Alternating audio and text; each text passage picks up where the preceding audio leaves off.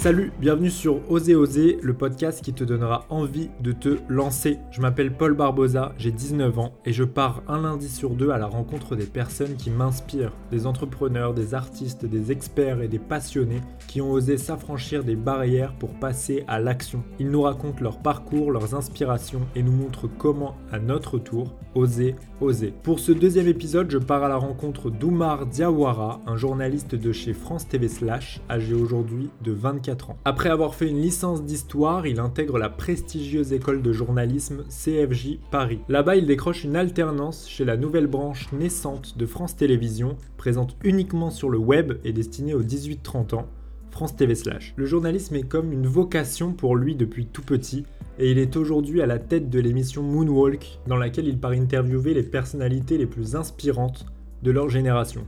De l'homme pâle, Soprano et Kerry James jusqu'à Camille Lelouch et Lena Situation, en passant par Fari, Dajou et SCH, Oumar Diawara est un futur pilier du paysage audiovisuel français et il me reçoit aujourd'hui sur son canapé. On parle de son rapport au travail, du lycée, de ses inspirations, de sa passion pour le stand-up et la musique, de ses objectifs de documentaire Netflix, et nous nous demandons également si la chance existe vraiment. J'ai adoré enregistrer cet épisode, j'espère que ça va te plaire. N'oublie pas de t'abonner sur Apple Podcast ou Spotify, de laisser un avis sur Apple Podcast et également de me suivre sur Instagram oser.oser.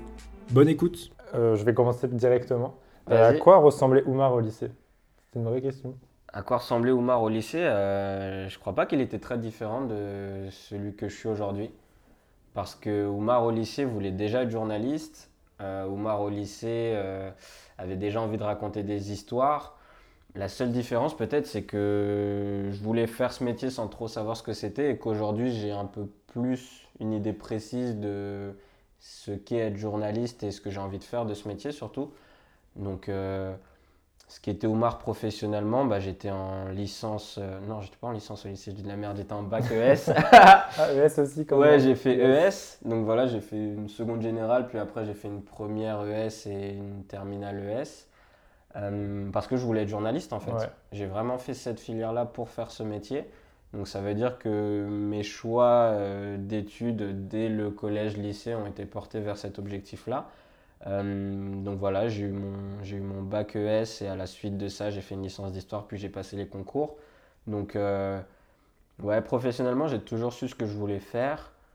Et puis sinon, euh, personnellement, bah, j'étais bien. Hein. C'était cool le lycée. C'était cool. plutôt timide, plutôt extraverti? Franchement, j'étais comme maintenant. Ouais, Ouais, j'ai pas bougé, tu vois. Et même si tu me vois même au collège ou quoi, je crois que j'ai pas trop bougé. J'ai jamais été le mec trop timide et trop introverti, mais j'ai toujours été euh, un peu discret, tu vois. Je suis pas celui justement qui va euh, en, salle, euh, en cours, de, en cours faire du boucan ou être insolent avec les professeurs. Non, moi j'étais, j'étais plutôt un bosseur, je bossais pas mal et j'étais plus le mec qui va lâcher une ou deux vannes durant le cours à ses potes comme ça pour déconner. Enfin voilà, j'étais le, mec marrant et le mec sympa qui a des bonnes notes, tu vois, au lycée. Du coup, journaliste, c'était une vocation depuis tout petit? Euh, Ouais, en fait, je sais pas si c'était une vocation depuis tout petit, mais en gros, euh, moi j'ai toujours été fan de stand-up, j'ai toujours été fan de musique. En fait, j'ai toujours kiffé voir les artistes sur scène, en concert, dans des, émissions. Euh, dans des spectacles, enfin voilà, avec ma famille, on regardait tout le temps les spectacles de Jamel, on regardait tout le temps les concerts de, je sais pas moi, Céline Dion, Michael Jackson, enfin tous ces artistes-là. Et donc initialement, je pense que de base, je me voyais sur scène. Et au final, je me suis rendu compte que ce qui m'intéressait, c'était pas d'être sur scène, c'était de parler aux artistes, euh, parler musique, parler stand-up. Et donc, euh, je sais pas si tu as vu, mais euh, quand j'étais petit, j'avais déjà un, petit cahier où j'écrivais des petits articles. Genre, je faisais des critiques d'albums, ce genre de trucs, parce que je m'inspirais de ce que je voyais sur des sites comme, comme Charting France euh, Bouscapé, etc. Et, euh, et, ce qui est ouf là, c'est que tout récemment, tu as Pure Charts qui a fait, enfin Charting France à l'époque, euh, qui a fait un article sur l'une de mes interviews. Ah, et, et Bouscapé qui avait parlé de, du moonwalk de Soprano dans le JDR. Ah ça, ça fait plaisir, tu vois. C'est clair, c'est une tuerie. Ah, c'est une tuerie. Bah, c'est en fait, c'est que c'est des sites, des médias qui m'ont inspiré de ouf, tu vois. Moi, à l'époque, je lisais les articles, les interviews sur Charting France, je regardais les interviews de FIF sur Bouscapé, et c'est en les regardant eux que je me disais, tiens, c'est cool, j'ai envie de faire ça. Et puis après, la vraie révélation est venue plus tard quand, à la fac, j'ai commencé à écrire pour le Bondi Blog, quand j'ai découvert aussi ce que faisait Molo Dachour avec Click, où là, je me suis dit définitivement que c'est le métier que je voulais faire. Mais en tout cas, dès petit, j'avais ce kiff d'écrire, ce kiff d'essayer d'écrire des petits articles, de travailler ma plume, euh, de parler musique. Voilà, donc euh, je faisais, mais c'était des, des, petits articles à la con, tu vois, mais je faisais des critiques de l'album d'High School Musical ou, ou, de, ou de Beyoncé, tu vois. Il y avait vraiment, j'avais ce petit caillou, je faisais ça, je faisais des collages et tout. ah ouais, non, c'était incroyable. Et, euh, et, donc je me le disais pas forcément, quoique peut-être que je me le disais. En fait, j'avais cette idée en tête depuis longtemps, mais c'était vraiment, ouais, je veux être journaliste parce que euh, j'aime écrire, parce que J'aimais pas trop lire, mais en tout cas, j'adorais vraiment écrire. J'avais un petit caillou, j'écrivais plein de trucs. Euh, je passais ma vie à écouter des chansons, à chanter, à danser, euh, à regarder des lives de concerts, des DVD. Enfin, pour moi, un DVD, c'était un DVD de concert ou de spectacle de stand-up. Tu vois, c'était très peu les films et très peu les séries, un petit peu quand même, mais c'était beaucoup les spectacles, tu vois. Et, euh, et donc, j'ai grandi dans ce truc-là. Et puis ensuite, c'est surtout quand j'ai eu mon bac et qu'à la suite de ça, je suis entré en licence d'histoire pour passer les concours et que je me suis dit, attends, mais la licence d'histoire, c'est cool pour euh, travailler ta culture générale, pour euh, travailler ta plume, ton sens critique, etc. Mais finalement, si tu fais que ça, tu ne seras pas journaliste, quoi. tu ne bah réussiras pas les concours, en fait. Et à partir de là, du coup, j'ai commencé à écrire pour le Bondi Blog qui est un, je sais pas si tu connais. Ouais, je me suis renseigné, j'ai vu ça sur Twitter. C'est vrai? Ouais, bah, bah, le Bondi Blog, ouais, c'est un, un, média pour lequel euh, j'ai écrit euh, durant toute ma licence de ma L1 et ma, L3. Donc c'est un média qui a été créé en 2005 suite aux, émeutes en banlieue, à la mort de Ziad Ebouna. Et donc c'est un média participatif et euh, où beaucoup de jeunes écrivent justement dans l'objectif de faire ce métier. Enfin, c'est vraiment un, un média qui ouvre les portes tu as envie d'écrire, tu as envie de devenir journaliste, tu les contactes, ils disent OK, propose-nous un sujet, tu vois. Et du coup, c'est ce que j'ai fait. C'était un, un, ami de mon papa qui, qui m'en avait parlé, qui m'avait dit Ouais, euh, tu devrais te lancer, écrire, euh, un peu comme fait le Bondi Blog. Et moi, contrairement à toi, justement, je n'aurais jamais osé euh, me lancer tout seul. Ok. En fait, j'aurais jamais osé lancer mon propre podcast, j'aurais jamais osé lancer mon propre blog je me disais, bah, il faut que j'écrive pour un média, tu vois. Il faut que je sois encadré, il faut qu'il y ait des gens qui me donnent des conseils. Si je me lance tout seul, je vais flopper, il va y avoir trois vues, ça sert à rien, tu vois. Et donc, euh, tu vois, euh, pour reprendre le, le, titre et le nom de ton podcast, euh, je pouvais oser, mais j'avais besoin d'un cadre. D'un cadre. J'avais besoin d'un soutien, j'avais besoin de quelqu'un pour m'apprendre, en fait, pour travailler ma plume et pour avoir des, des retours sur mes articles, pour avoir des critiques, pour avoir aussi des des gens qui me lisent. Parce que bah c'est une sécurité. Euh. Ouais, c'est une sécurité. Et puis même, pour moi, ce métier-là, tu le fais quand même pour être lu et pour être euh, entendu, tu vois. Parce que le but, c'est quand même d'informer les gens, de leur raconter des histoires. Tu le fais pas pour toi tout seul, tu vois. Donc, euh, c'est à partir du moment où j'ai commencé à écrire pour le Bondi Blog que je me suis dit, ok, là, je veux définitivement être journaliste. Et justement, quand tu as annoncé à tes proches que tu souhaitais être journaliste, est-ce que tu as reçu des, des remarques en disant ouais c'est un secteur euh, bouché, précaire, tu as, euh. peu de chances euh, d'y arriver. Comment tu as réagi face à ça si as eu? Est-ce que j'ai eu ce genre de retour? Enfin, C'est souvent ce qu'on dit. ouais, c'est très souvent ce qu'on dit. Hein, ouais. C'est une voie bouchée, tu fais pas d'oseille, c'est hein. C'est compliqué. mais je crois que mes parents, pour eux, journalistes, c'était plus le JT. Pour eux, un journaliste, c'est Patrick Poivre d'Arvor euh, et Laurence Ferrari et, et tous ces gens-là. Donc, quand tu dis que tu veux être journaliste, je crois que pour mes parents, c'était je veux présenter le JT. C'est pas je veux être euh, au SMIC et euh, en galère et faire des piges pour différents médias, tu vois. Je pense qu'ils connaissaient pas cette réalité-là du métier et qu'ils avaient plus la vision journaliste, c'est un métier stylé et c'est les gens que tu vois à la télé. Donc, du coup, mes parents m'ont jamais réfréné par rapport à ça parce que pour eux, euh, et puis mes parents n'ont pas fait, euh, n'ont pas fait d'études, tu vois, donc euh, journaliste, c'est un métier déjà, il te faut ton bac, il faut avoir un bac plus 3, donc c'est déjà un métier avec, c'est une élite intellectuelle quand même, être journaliste. Donc je pense qu'ils avaient plus cette vision-là du métier que la vision qu'ont certains, c'est un métier, enfin une vision réelle, hein, c'est très vrai, mais que c'est un métier difficile, où tu gagnes pas beaucoup et où c'est très précaire. quoi. Donc ils ont toujours cru en toi quand Ouais, de fou. Bah, en fait, on, a eu la, chance avec mes, mes trois frères. J'ai trois frères, moi j'ai deux grands frères et un petit frère. On, a, on a eu la chance de, de toujours euh, avoir plutôt des facilités à l'école, de pas, de pas trop galérer. Donc on a toujours eu des bonnes notes et donc ça s'est toujours bien passé. Donc ils n'ont jamais eu à être trop méfiants par rapport à ça. On a toujours travaillé, on a toujours euh, passé les, les, On a toujours eu des bonnes moyennes, etc. Donc euh, ils n'ont jamais eu à être inquiets, tu vois. Donc quand tu leur dis je veux être journaliste, eux, euh, d'où ils viennent et, et, du point de vue de leur histoire, avoir un fils journaliste, en fait, c'est trop bien, tu vois. C'est stylé. Bah et, je crois d'ailleurs que c'est stylé. Bah ouais. stylé. Donc, euh, donc non, mes parents m'ont jamais réfréné.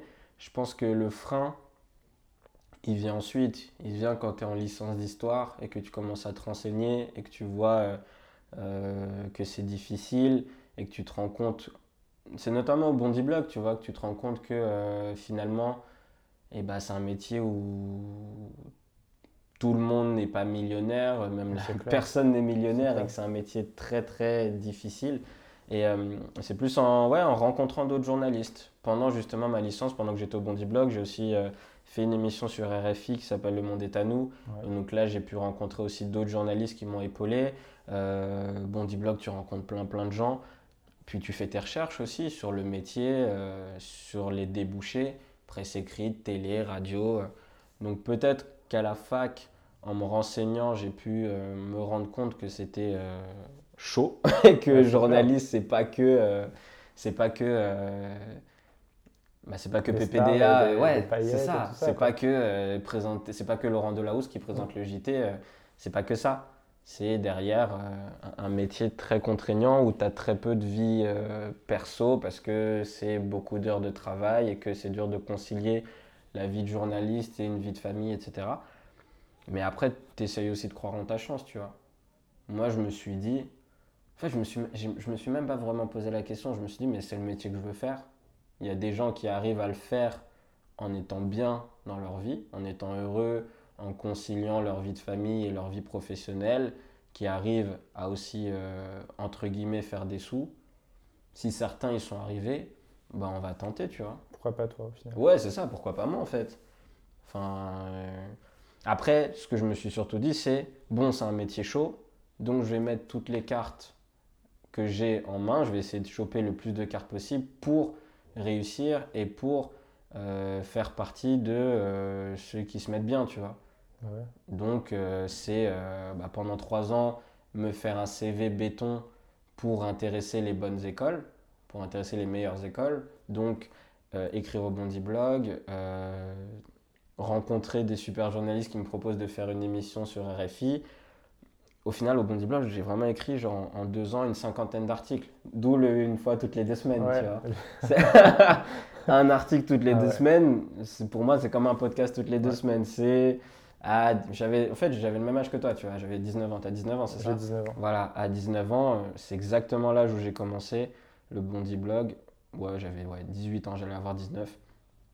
Et voilà, entre les cours, entre la vie perso, un article toutes les deux semaines, c'était cohérent. Et au final, du coup, ça m'a fait euh, en deux ans, euh, ouais, peut-être une cinquantaine d'articles, tu vois, pour le Bondi Blog. Donc j'ai beaucoup charbonné chez eux, j'ai beaucoup écrit, plus l'émission Le Monde est à nous plus 2-3 euh, chroniques dans l'émission du Bondi Blog, le Bondi Blog Café, plus des communiqués de presse faits pour euh, des, des, des, maisons de disques à un moment donné. Tout ça fait que tu arrives du coup euh, lors de tes concours avec un CV qui intéresse les... le jury des écoles, tu vois. Plus j'ai fait une prépa, la prépa égalité des chances du, du Bondi Blog et, et de l'ESJ Lille. Donc pendant un an, tu as une bonne prépa pour te préparer au, au concours, etc. Donc déjà ça, tu dis ok, vas-y, je me donne à fond pour avoir une bonne école. Et puis ensuite, du coup, j'ai été pris au CFJ, qui est, euh, je crois, classée deuxième meilleure école de journalisme en France, tu vois, qui est une école très très réputée dans le milieu. Justement, euh, euh, Pujadas est sorti de cette école, si je dis pas de conneries, Patrick Poivre d'Arvor, enfin, ils ont tous fait cette école. Les, beaucoup des grands journalistes, justement, que connaissent mes parents, ont fait cette école. Et ça les rassure aussi. Bah ouais. bah ouais, quand tu leur montres, quand tu es pris dans ton école et que tu leur montres le petit flyer que sont fiers de, donner, où tu vois la tête de tous ceux qui sont sortis de cette école, tes parents s'inquiètent pas. Ils disent, oh, bah, si Pujadas il a fait cette école, euh, ça va c'est cool. Il n'y a, pas de, y a pas trop d'inquiétude, tu vois. Ils savent que tu es un bosseur aussi. Enfin, on, le voit, euh, ton rapport au travail, tu as un rapport assez acharné au, travail, que ce soit dans tes interviews ou là, ouais, dans tes études. Ça vient d'où. Bah, De mes parents, je pense. Ça vient d'eux, ça vient d'eux, parce que mes parents, c'est des bosseurs. C'est des bosseurs. Quand, quand tu viens euh, d'où ils viennent, c'est-à-dire de la Guinée, euh, et que tu arrives en France et que tu connais personne et que et que tu dois euh, travailler pour euh, nourrir tes quatre fils et qu'en fait tu, tu cumules plusieurs boulots, ce que faisait mon père, tu vois, tu cumules plusieurs boulots auprès de différents clients pour euh, ramener l'argent à la maison, tu vois, et que tu rentres à, super tard, bah, tu commences à te rendre compte de la valeur du travail. Donc, ce n'est pas des discours qu'ils nous disaient, ils ne nous disaient pas forcément il faut que vous bossiez à fond, mais c'était juste naturel. Mes parents, c'est des bosseurs. Mes parents, c'est des gros bosseurs. Mon père, c'est un. Mon père, en fait, s'il travaille pas, il s'ennuie, tu vois. Encore aujourd'hui, là, mon, mon, père, il a l'âge d'être à la retraite, mais, mais, mais il bosse encore. Ouais, parce que puisqu'il ne se voit même pas pas travailler. Depuis qu'il est tout petit, il travaille. Il aidait sa famille euh, au pays, en Guinée. Aujourd'hui, il, bosse, il charbonne, et, alors qu'il a plus de 60 ans, tu vois. Donc, c'est un truc. Euh, c'est mes parents. C'est mes parents, c'est les plus gros bosseurs que je connaisse, tu vois. Ok. Et justement, tu, tu travailles beaucoup. Et en regardant ton parcours, j'ai l'impression que bah, tu as toujours tout réussi en fait. C'est très linéaire. Est-ce que tu as déjà connu. C'est gentil. C'est vrai Est-ce que tu as déjà connu euh, l'échec? La galère La galère. Euh, franchement, j'ai coutume de dire que professionnellement, pour l'instant, je touche, je touche plein de morceaux de bois, mais ça se passe bien, tu vois. Mais j'ai l'impression d'avoir une chance de malade. La chance, ça existe, tu penses?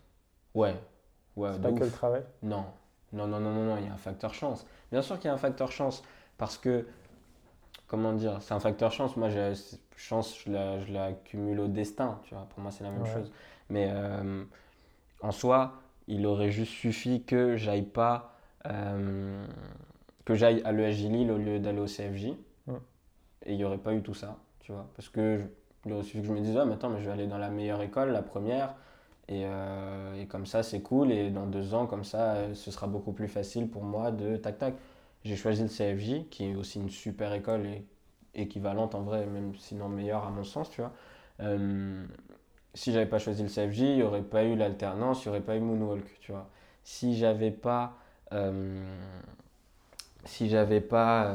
si j'étais pas allé à, ce, à, cet apprenti dating, juste après avoir été pris au CFJ, l'apprenti dating, c'est une réunion où toutes les entreprises euh, présentent euh, voilà, ce qu'ils cherchent comme alternant en fait pour l'année suivante. Et moi, je, quand, je me, quand j'ai été pris au service, je me suis pas dit ouais, je vais faire forcément de l'alternance, tu vois, c'était pas forcément mon plan, mais je me suis dit tiens, on va y aller et on va voir ce qu'ils proposent. Si j'y étais pas allé, j'aurais jamais été au courant que France Télévisions allait lancer un média qui s'appelle France TV Slash et qui cherchait des alternants. Donc il aurait suffi juste que j'aille pas à cette réunion pour pas être au courant, pour pas donner mon CV pour pas passer les entretiens, pour pas être pris, et au final, euh, bah, et tout ce que je fais aujourd'hui n'aurait pas existé, tu vois. Il aurait suffi plein de choses. Il aurait suffi que je rate, pas, que je rate le concours du CFJ, que je connaisse pas le Bondi Blog et donc que j'aille pas à la prépa égalité des chances du Bondi Blog. Tu vois, ça, ça, ça, tient à rien. Ça tient à rien. Même il aurait suffi que euh, le, le, la personne que mon, à qui mon. Attends, la personne qui a parlé du Bondi Blog à mon père ne lui en parle pas et m'en parle pas par la suite, tu vois. C'est un concours de circonstances. Il y a plein de choses qui font que euh, ça joue parfois à, quelques secondes, à juste un truc qu'on te dit, à un, choix que tu fais. C'est ça, un petit choix. Donc effectivement, après, il y a, y, a, y a, du travail et il y a du boulot et je minimise pas ça du tout, tu vois. Mais il y a quand même un facteur chance. Il suffit de rien du tout. T'imagines, juste je vais pas à cet apprenti dating, euh, on n'est pas là pour discuter toi et moi, tu vois ce que je veux dire? C'est clair. Juste euh, si ma mère elle avait besoin de moi euh, ce jour-là ou que, je, ou que j'aurais préféré voir un pote, c'était, tu vois. Donc ouais, il y a un facteur chance. Dans tout, dans la vie, il y, a beaucoup de chance. Beaucoup de travail, mais beaucoup de chance. Il y a plein de gens qui, qui travaillent plus que moi. Et d'ailleurs, j'en suis pas encore à un niveau de ouf, tu vois, mais en tout cas, il y a plein de gens qui travaillent plus que moi. Et ça se provoque pour toi la chance quand même? Ou Ouais. c'est Moi, il y avait, euh, comment elle s'appelle? Julie Lerat, euh, qui m'a accompagné durant euh, l'année de mes concours. C'était ma tutrice lors de la préparation. Et, et elle m'a dit une phrase incroyable. Elle m'a dit, dans le journalisme, ne pas avoir de chance, c'est une faute professionnelle. Et j'ai trouvé ça super intéressant parce que ça veut dire que, en fait, ouais, t'as pas le choix d'être chanceux dans ce métier. Si t'es pas chanceux, t'es dans la merde. Donc, euh, donc euh, il faut provoquer la chance, il faut essayer de se créer le meilleur carnet d'adresses, il faut être sur tous les coups, il faut pas compter les heures, il faut, il faut bosser et c'est en faisant tout ça qu'ensuite tu te crées des opportunités, que tu te crées de la chance. Par exemple, je dis oui, il aurait suffi que j'aille pas au, à l'apprenti dating, mais avant j'ai bossé quand même pour avoir le concours qui me permettait d'accéder à cet apprenti clair, dating, tu ça. vois. Donc je l'ai provoqué cette chance-là et cette opportunité-là. Donc c'est un, ouais, c'est un cercle vertueux en fait. C'est plus tu vas faire les bonnes choses, plus tu vas avoir de la chance et plus tu saisis les opportunités qui t'emmènent à une autre, euh, etc., etc. Je pense. Et justement, quand, comment tu as réagi quand tu as appris que tu allais être alternant chez France TV Slash Euh, J'étais content, mais ça n'existait pas encore. Ouais, du coup, Du pas à quoi ils, m'ont ils pas dit euh, t'es pris, tu vas présenter Moonwalk et tu vas interviewer Dajou. Tu vois ils ils m'ont ils m'ont Ouais. pris, mais j'ai été pris dans, dans un média euh, Ah, qui avait une promesse de dingue, c'est-à-dire euh, le service public France Télévisions qui s'adresse aux jeunes aux 18-25 ans et qui va créer euh, une, une plateforme qui sera sur tous les réseaux sociaux. Donc c'est Ah, exactement. hein. Je trouve ça C'est trop bien, c'est incroyable. aujourd'hui. Moi en tout cas, c'est exactement ce que je voulais faire. Bah ouais. Je voulais m'adresser aux jeunes de mon âge, faire des vidéos pour eux, comme fait Brut, comme fait Combini. C'est mot pour mot ce que je disais lors de mes oraux de concours. Je disais, Ah je ouais veux travailler dans un média qui fait des vidéos sur le web et qui s'adresse aux jeunes. Et à l'époque, c'est encore le cas, il y, en a, il y en a un peu plus maintenant, mais à l'époque, ouais, les, les, les, les boss du jeu, c'était ça, c'était Ouais. Combini, c'était Brut, donc je citais eux essentiellement. Et deux semaines après, on me dit, bah, France Télévisions aussi, qui est juste le plus gros groupe audiovisuel français, voire européen, je crois, qui va lancer sa propre plateforme euh, à destination des jeunes. Bah go en fait, incroyable. Et donc moi, quand, quand ils m'ont pris, je me suis dit trop bien, je vais faire des vidéos YouTube et tout. En plus, j'ai rencontré du coup euh, Antonio Grigolini et Judith Delsart. Euh, donc Antonio Grigolini qui est directeur de France TV Slash et euh, Judith Delsart qui était la rédactrice en chef du pôle YouTube. Et, et la promesse était trop bien. C'était tu vas être au cœur de l'équipe, on est une toute petite équipe, donc tu seras force de proposition, force d'action, tu vas faire plein de trucs, plein de sujets, plein d'interviews, euh, tu pourras nous proposer des choses. Nous, on attend de toi que vraiment tu nous proposes et pas qu'on t'impose des choses. Donc euh, ouais, j'étais comme un ouf. Après, ça, c'est que ça, ça ne s'appelait pas encore France TV Slash. Ouais. Euh, Il n'y avait pas du tout encore l'idée de créer Moonwalk. Donc j'étais content. Mais, euh, mais c'était plus la cerise sur le gâteau. J'étais surtout très content d'intégrer le CFJ, d'intégrer une Ouais. école, Bah ouais. d'avoir une école. Parce que pendant, un an, tu te la butes et tu donnes toute ta vie pour euh, un objectif, c'est-à-dire réussir les concours et avoir une école.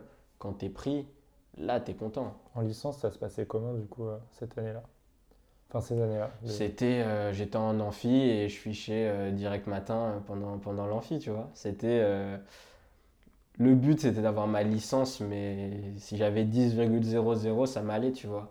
Et donc, encore une fois, j'ai assisté à tous mes cours, mais pendant mes cours, j'étais souvent au fond de la classe pour ficher mes, les journaux. Euh, quand il y avait des, contrôles, bah, je les révisais et j'essayais d'avoir euh, la meilleure note possible au contrôle continu pour ensuite euh, compenser lors de l'épreuve écrite de la fin du, du semestre. Donc ça s'est bien passé. Après, le seul truc un peu relou, c'est qu'étant donné qu'il y a eu les partiels du second semestre qui sont tombés en même temps que les concours, Du coup, il y a des épreuves de la fac que j'ai pas pu passer. Et du coup, j'ai été automatiquement au rattrapage. Ça, Ah ça ouais. fout les boules, tu Bah vois, ouais. quand, euh, quand... Frère, j'ai Bah, surtout que tu fais cette licence pour faire les concours. Bah ouais, bah ouais, frérot. Ça veut dire que je peux pas les louper, les Bah concours. ouais. Je vais Bah pas dire, ah bah non, merde, euh, j'ai mon partiel d'histoire médiévale, je fais pas le concours que je prépare depuis un an. C'est impossible. Et donc, t'as pas le choix de dire, ok, bah je vais au rattrapage. Sauf que du coup, le rattrapage, ils te, te comptent même pas ton contrôle continu, je crois, parce que c'est comme si juste tu avais eux pour eux, c'est comme si tu avais juste séché l'examen. Et donc euh, après, tu dois faire un, écrit de rattrapage, je crois, plus un oral. Ah ouais. Et, euh, et, donc ça, c'était relou. Je me rappelle, j'avais eu un, oral de rattrapage euh, en histoire, si je dis pas de bêtises, c'était histoire moderne, c'était histoire de la Révolution française. Sauf que en fait, j'ai bossé tout mon semestre sur la, la Révolution française, donc en soi, j'avais peu de raisons entre guillemets d'être au rattrapage. donc j'ai fait l'oral de rattrapage et à la fin, le prof il m'a dit mais qu'est-ce que tu fous là en fait? T'as géré quoi. Enfin, t'as pas pourquoi t'es au rattrapage? T'as as eu une mauvaise note avant? Je lui dis bah non, c'est juste que j'avais un concours euh, et que j'ai du coup raté l'entretien. donc euh, ça c'était chiant, ça a mis une petite pression parce que tu dis ah ouais merde, si au final ils me mettent une sale note à l'oral de rattrapage et que je foire mon semestre à cause de ça et que du coup j'ai pas mon année et que je peux pas aller dans mon école, c'est relou. Mais, euh, ça s'est bien passé, j'ai eu des bonnes notes au rattrapage et puis ensuite ça, ça a coulé quoi. Mais la licence, euh, en vrai je m'en foutais. Moi, moi c'est juste que les écoles de journalisme elles étaient à bac plus 3 et que donc il me fallait un diplôme avant de prétendre euh, au concours et de pouvoir les passer, etc. Donc c'était très intéressant, ça m'a appris beaucoup de choses, la licence d'histoire, comme je te disais, l'esprit critique, la hiérarchie des infos. Et je pense qu'aujourd'hui, dans ma manière de préparer mes interviews, la licence d'histoire m'aide à mort parce que ça me permet d'avoir une tonne d'infos et de savoir les synthétiser, de savoir euh, quelle est l'information primordiale, quelles questions poser, même problématiser des, des, trucs, tu vois, trouver des angles, etc. Finalement, la licence d'histoire t'apprend ça de fou. Donc, euh, donc ouais, ça m'a grave aidé. Mais c'est juste que la troisième année, mon objectif, c'était concours, concours, concours, quoi. C'était que ça. 2017, c'était sombre. Concours à fond. Ah ouais, c'était que ça. C'était que ça. C'était. Même parfois, je passais un concours et après le concours, au lieu de rester avec les gens de ma prépa pour boire un verre parce que tu viens de finir le concours de Sciences Po, en fait, euh, il est 17h, bah, venez, on va tous boire un verre et faire un récap. Moi, j'étais en mode non, je vais à la bibliothèque, euh, j'ai pas fiché le monde du jour. Ah et du coup, je retournais à. Je crois que c'était à Arcueil, je crois, les concours, ou je dis peut-être n'importe quoi. Non, c'était pas Arcueil, mais bref, je finissais le concours du, de Sciences Po, il était 17h et il allait faire nuit et tout, c'était l'hiver, machin je crois. Et euh, je retournais ensuite à la bibliothèque Saint-Geneviève euh, à 19h euh, avant la fermeture pour ficher le monde du jour. Sinon, je, savais que si je le fichais le lendemain, j'avais un jour de retard. ouais. et un jour de retard, c'est un jour de retard sur les autres et c'est un concours. Donc, il faut toujours être premier, tu vois. Et justement, pendant ta licence, quand tu avais des cours comme histoire médiévale, tu m'as dit, tu ne disais pas qu'est-ce que je fais là, est-ce que je fais le bon truc? Ou Non, parce qu'il y avait le Bondi Blog.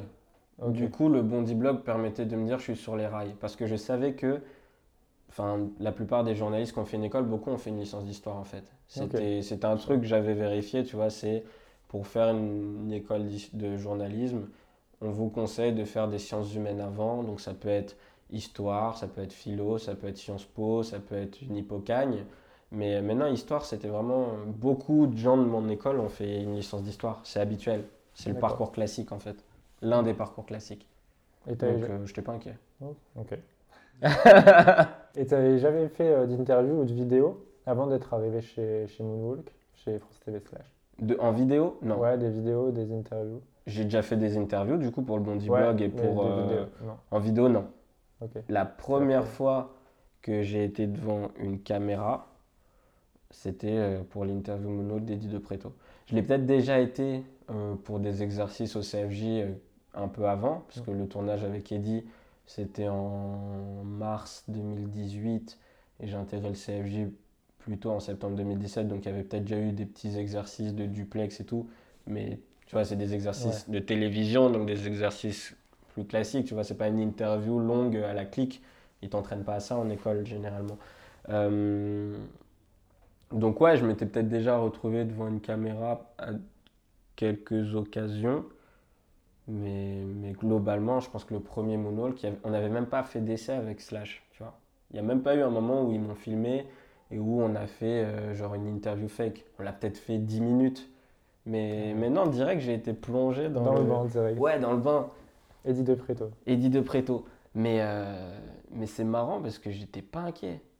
Ah ouais, Justement, quand t'es arrivé avant le moonwalk Eddie de Preto, t'étais pas anxieux Franchement, je suis plus anxieux maintenant qu'à l'époque. Sérieux? Ouais.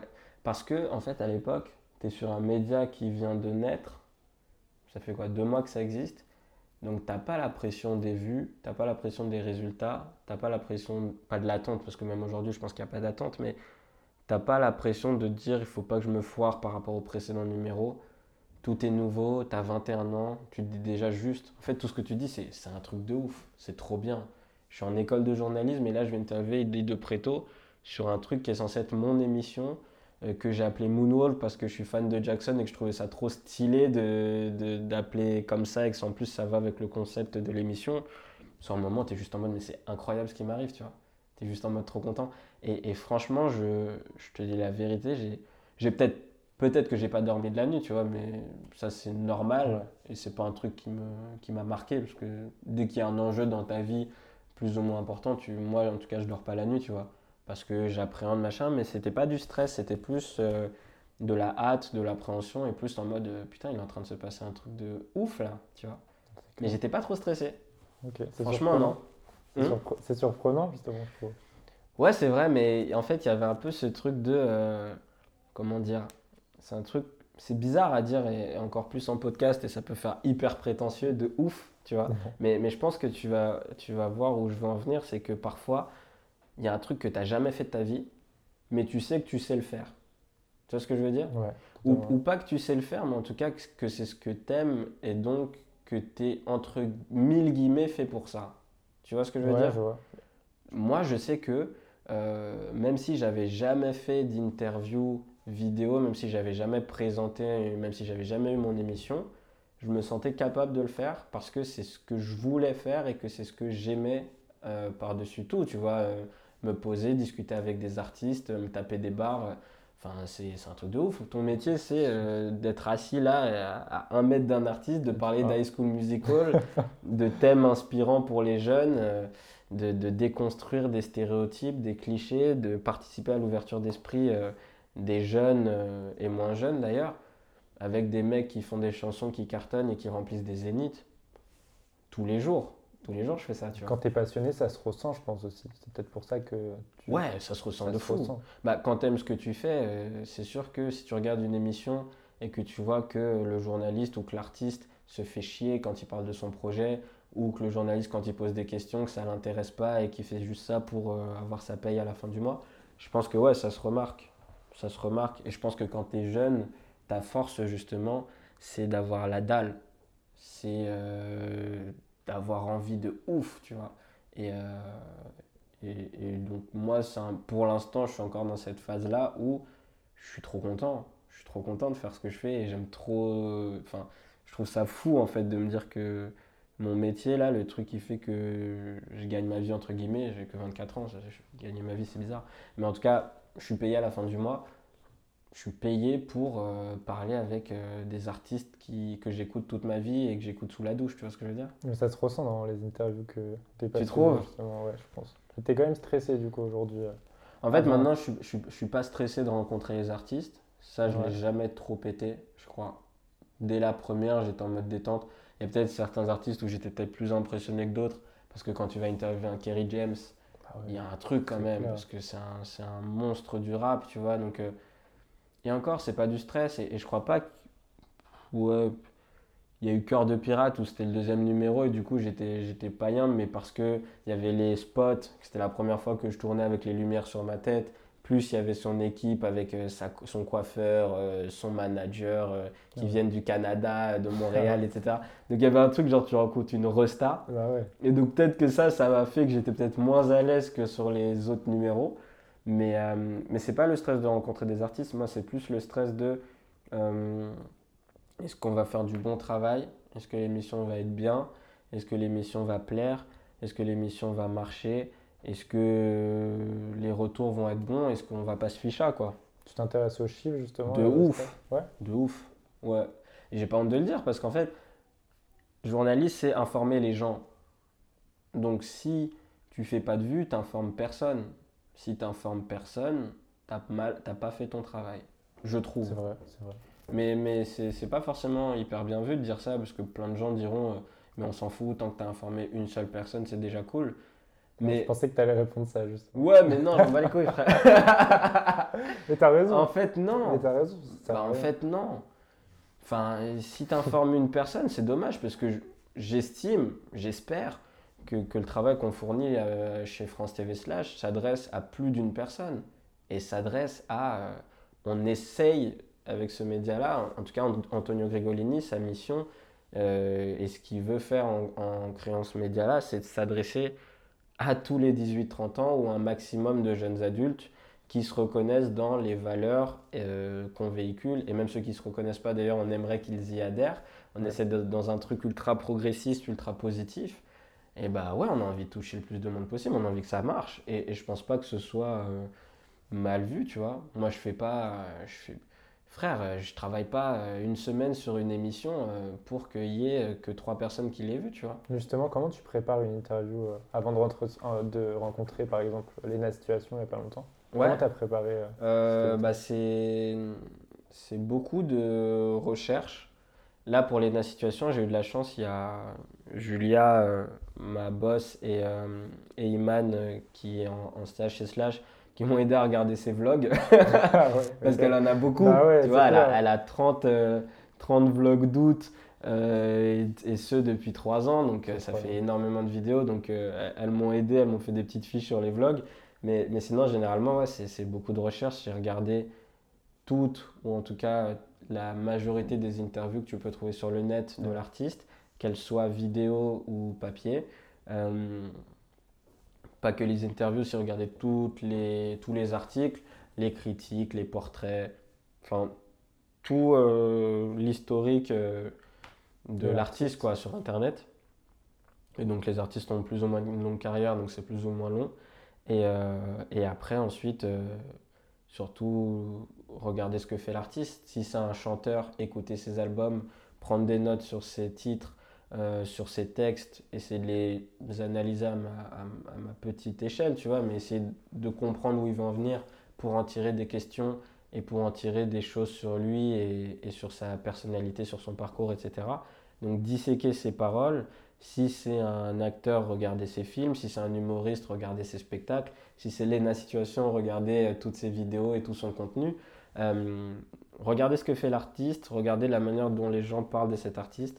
Mais c'est vraiment ça. Tu vois, j'ai jamais, euh, je l'ai fait une ou deux fois, contacter les proches et ça m'a jamais apporté des infos de ouf. Donc je le fais plus. Je l'ai fait peut-être une fois pour Camille Lelouch euh, et euh, une autre fois peut-être pour Giorgio. Et c'est tout. Et ça. Et en fait, je trouvais qu'avec les infos que j'avais sur internet, c'était déjà suffisant pour faire une, une, bonne interview et pour apprendre des choses. Donc c'est ça. Pendant.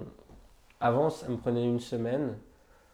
Maintenant, un petit peu moins, ça doit me prendre peut-être 3-4 jours pour euh, choper toutes les infos, en faire un énorme Google Drive de euh, peut-être 150 euh, pages d'infos, mais c'est ah des copier-coller, tu vois. Ah Là, c'est vraiment, dès qu'il y a un article intéressant, je le copie-colle en entier, je le fous dans le Google Drive, et de ces infos-là, je note les infos importantes, et de ces infos importantes-là, j'en fais des questions, et ensuite j'y hiérarchise et je fais des thématiques. Et c'est là où la licence d'histoire m'a aidé, tu vois, c'est que moi dans ma tête, il va directement du coup y avoir des parties, des sous-parties qui vont venir, des thématiques principales, des sujets que j'ai envie de creuser moi, des sujets dont ils ont déjà parlé et qu'on va essayer de développer ensemble. Et tu arrives au final, tu as, je sais pas, cinq parties avec euh, trois sous-thèmes dans chaque sous-partie et tu as ton fil conducteur. Et le jour où tu arrives, bah, tu n'as plus qu'à poser tes questions, euh, apprendre tes questions par cœur, comme ça ensuite quand l'artiste te dit quelque chose, toi tu as ta relance qui est déjà préparée, ou s'il dit un truc de ouf, bah, tu rebondis à ce que le mec t'a dit, et la discussion elle se crée comme ça, tu vois. C'est que ça. Si tu sens que le gars, l'artiste, pardon, il, il dit un truc hyper intéressant, bah, tu vas le chercher sur ça. Si tu as envie de switcher de sujet parce que toi, tu as des billes euh, et que tu sais que ce sujet-là est intéressant, bah, tu lances le sujet. Et après, ça te donne une interview de 45 minutes, une heure. Tu fais ton montage. Avec, euh, je fais le montage avec Guillaume Gall, qui est le monteur avec qui on a monté tous les moonwalks depuis deux ans et demi. Et, euh, après, voilà, il te reste généralement entre 23 et 30 minutes. Et ça sort. Il y a une petite coupure, mais du coup. du coup, on a changé les piles. Il m'a pris les piles de ma télécommande. Je vais pas regarder la télé ce soir. J'ai un peu le seum. mais, mais au moins, maintenant, on peut reprendre. Merci pour tes piles. Hein. Heureusement, je regarde pas trop la télé. Aïe, aïe, aïe. On parlait de Sopra, du coup? Yes, on parlait de Sopra. Et, et je te disais à quel point j'étais trop content de l'avoir eu dans l'émission parce que. Bah, Soprano, c'est un artiste que j'écoutais depuis tout petit. Euh, j'allais à la bibliothèque euh, euh, prendre ses CD pour, les mettre dans mon, pour mettre la musique dans mon iPod. Puis c'est un artiste qui a, qui a, marqué notre génération, tu vois, ah tous ses albums. Enfin, c'est un, un, grand parmi les, les, artistes français. Donc, de l'avoir dans ton émission, ça montre que ça marche quand même plutôt bien et que tu as atteint un, seuil, un, un, certain cap, quoi, tu vois. Donc c'est trop cool. Après, euh, ce, cap-là avait aussi, été atteint avec d'autres artistes, mais moi, le rapport que j'avais avec Soprano, le fait que j'écoutais tout le temps ses sons, que je les connais par cœur et que je suis fan de cet artiste, tu, le, tu te retrouves euh, dos à la Tour Eiffel avec lui euh, pour ton émission qui s'appelle Moonwalk et tout, tu es en mode putain, c'est trop bien, je suis trop content, j'ai trop de chance. Encore une fois, j'ai trop de chance. C'est pas encore une fois, j'ai trop bossé ou encore une fois, je mérite. C'est encore une fois, j'ai trop de chance. Pour moi, c'est de la chance. Tu de la chance. Ouais. Et tu parlais de cap. Est-ce que tu as d'autres caps à atteindre ou en objectif comme ça? Ouais, il y en a plein des caps. Il y en a plein. Euh, mais, le, mais les caps, je pense qu'ils doivent se faire petit à petit. Tu vois, je me projette pas sur 10 euh, ans, je me projette sur la fin de la saison. T'as pas d'objectif sur le euh, long terme du coup? Si, j'en ai. J'en ai, j'ai des visions de ce à quoi euh, j'aspire, tu vois. Toujours autour du journalisme? Toujours, ouais, non, ça ce sera, ça c'est un métier que je vais faire à vie, tu vois. Ou de, de non. musique Non, je sais que je fais souvent la vanne comme quoi euh, je vais me lancer dans le stand-up ou quoi, mais c'est pour déconner. Non, non, ce sera, ce sera toujours dans, dans le journalisme. Et si c'est dans le stand-up et dans la musique, ce sera dans peut-être à la limite de la limite dans l'écriture. Parce que je sais que parfois, euh, par exemple, Nordin Gonzo, que j'ai suivi durant euh, mon documentaire Stand Up Vie, euh, que j'ai fait pour euh, d'abord mon projet de fin d'études et qui a ensuite été diffusé sur Slash. Je sais qu'on se rend compte de, de, temps en temps, on prend des verres, et je sais que ça m'intéresse trop quand il me raconte la manière dont il fait ses sketchs, et que si de temps en temps il me demande mon avis sur l'un de ses textes, et que voilà, je peux l'aiguiller à ma petite échelle, moi qui suis pas du tout stand-upper, je sais que j'adore ça je sais que, euh, pareil, pour un artiste, euh, ça m'intéresserait trop d'être en studio avec lui, euh, de, pouvoir donner des tips, mon avis ou sur sa tournée, machin.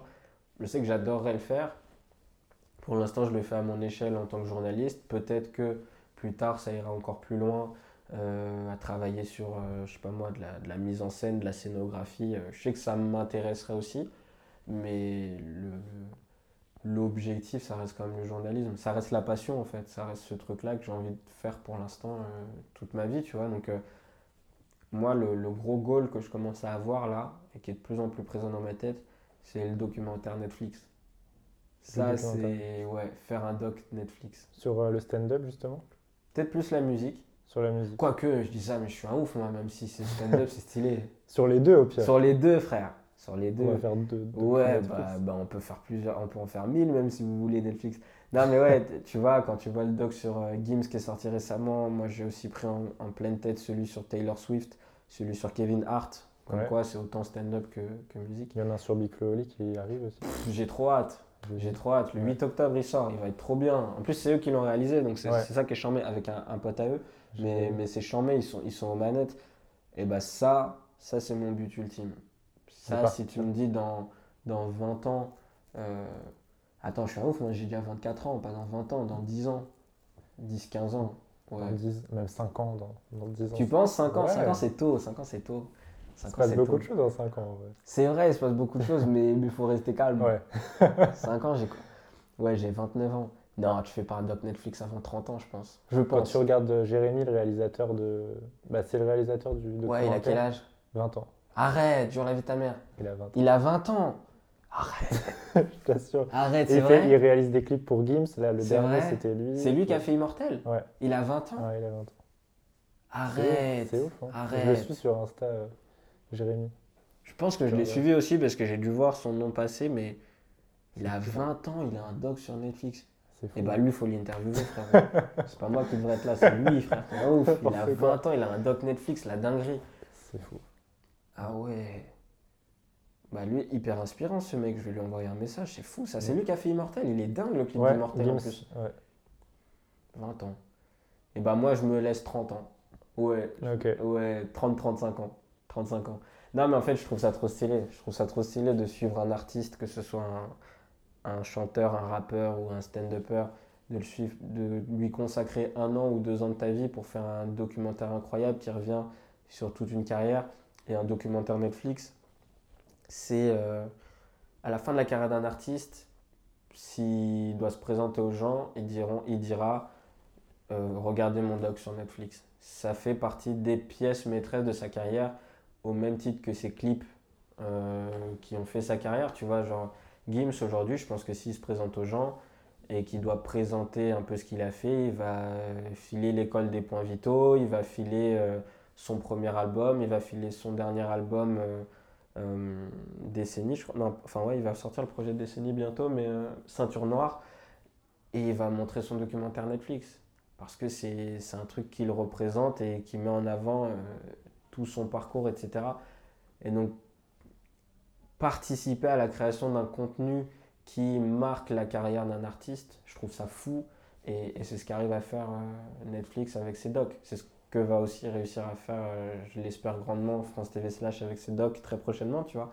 Mais, euh, mais en tout cas, ouais, faire des docs, c'est faire des interviews, c'est cool. Mais faire un doc, c'est encore un level au-dessus parce que c'est beaucoup plus de temps, c'est beaucoup plus d'investissement, c'est beaucoup plus de moyens, beaucoup plus d'écriture, de réal. Enfin, c'est.